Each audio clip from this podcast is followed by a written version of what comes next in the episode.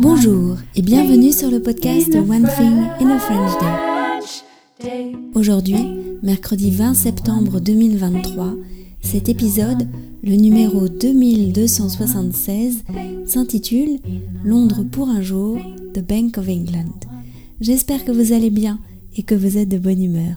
Je m'appelle Laetitia, je suis française, j'habite près de Paris et je vous raconte au travers de ce podcast un petit bout de ma journée. Vous pouvez vous abonner au texte du podcast, le transcript, sur onethinginafrenchday.com.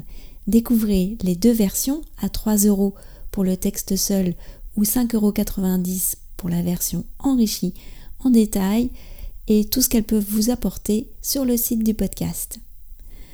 Londres pour un jour de Bank of England. Sylvie et moi avons passé une journée à Londres. C'était jour pour jour il y a deux semaines. Nous nous sommes enregistrés au fur et à mesure de la journée. Lundi, vous avez pu nous entendre parler de l'église Saint James dont nous avons rencontré le prêtre par hasard. Voici la suite de notre journée londonienne, mais en français. Alors, après un déjeuner très sympa chez Popams, euh, nous avons pris le bus et nous avons visité. Je ne sais pas si on va nous entendre en fait. à l'extérieur. Et alors, comme on est dans le métro et que je suis pas sûre qu'on nous entende, on va continuer cette conversation après Sylvie. À tout à l'heure. Alors vous entendez encore pas mal de bruit autour de nous parce que nous sommes euh, dans le train du retour. Nous sommes installés mais toujours à Londres parce que le train part dans combien de temps?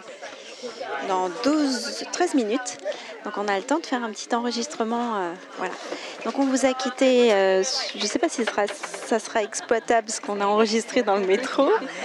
Donc on était dans le métro et on se rendait à la Bank of England, donc la Banque d'Angleterre, pour visiter le musée qu'on a beaucoup aimé d'ailleurs. Donc il y a une exposition permanente sur euh, l'économie, sur euh, les billets, la fabrication des billets de banque.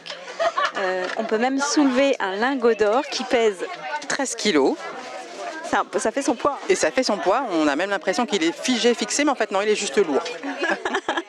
il, vibre, il brille bien d'ailleurs. Il brille bien, c'est vraiment de l'or à 99,99%, je crois, donc quasiment pur. ça t'a plu ce musée? Ça m'a beaucoup plu. J'ai bien aimé euh, l'exposition permanente, euh, l'histoire de la création de la Bank of England, parce qu'en fait, l'idée d'une banque nationale, c'était pas quelque chose de, naturel euh, dans l'histoire britannique. Et puis, il y avait une exposition temporaire sur le rôle de la Bank of England dans le commerce triangulaire et l'esclavage. Et j'ai trouvé ça très intéressant. Le, constat et les faits étaient très simplement et clairement indiqué et c'était vraiment très intéressant. Ah, je suis d'accord avec toi, moi j'ai trouvé que c'était une exposition assez honnête. Le discours euh, m'a plu.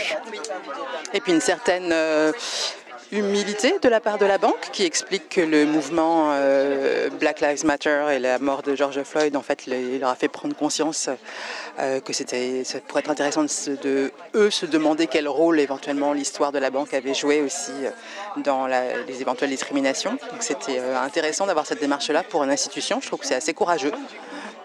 Après on a pris le métro. Donc là il commençait à faire chaud quand même et on est allé où? Et oui, on est allé où? Alors, je laisse le suspense de la réponse pour vendredi, mais vous avez peut-être une idée de l'endroit où nous nous sommes rendus. C'est une sorte de passage obligé pour Sylvie et moi. One Thing in a French Day, c'est fini pour aujourd'hui. Je vous retrouve donc vendredi pour un nouvel épisode du podcast. À bientôt!